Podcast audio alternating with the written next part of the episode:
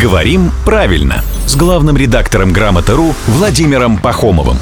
Здравствуйте, Володя. Доброе утро. Часто говорят, э, глаз зацепился за то-то или то-то.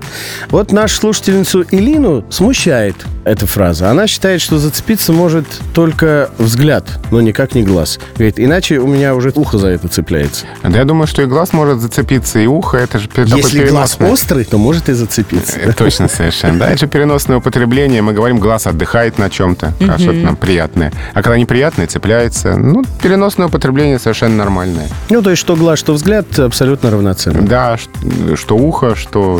Да, даже ухо. А если во множественном числе глаза зацепились, тоже приемлема такая Ну, конструкция? вполне можно сказать, конечно. А, можно сказать, глаза зацепились за Евины кудри, сегодня по-особенному уложенные, да? А, Можно.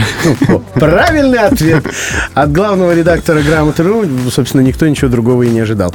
Володя Пахомов появляется здесь каждое буднее утро в 7.50, 8.50 и в 9.50.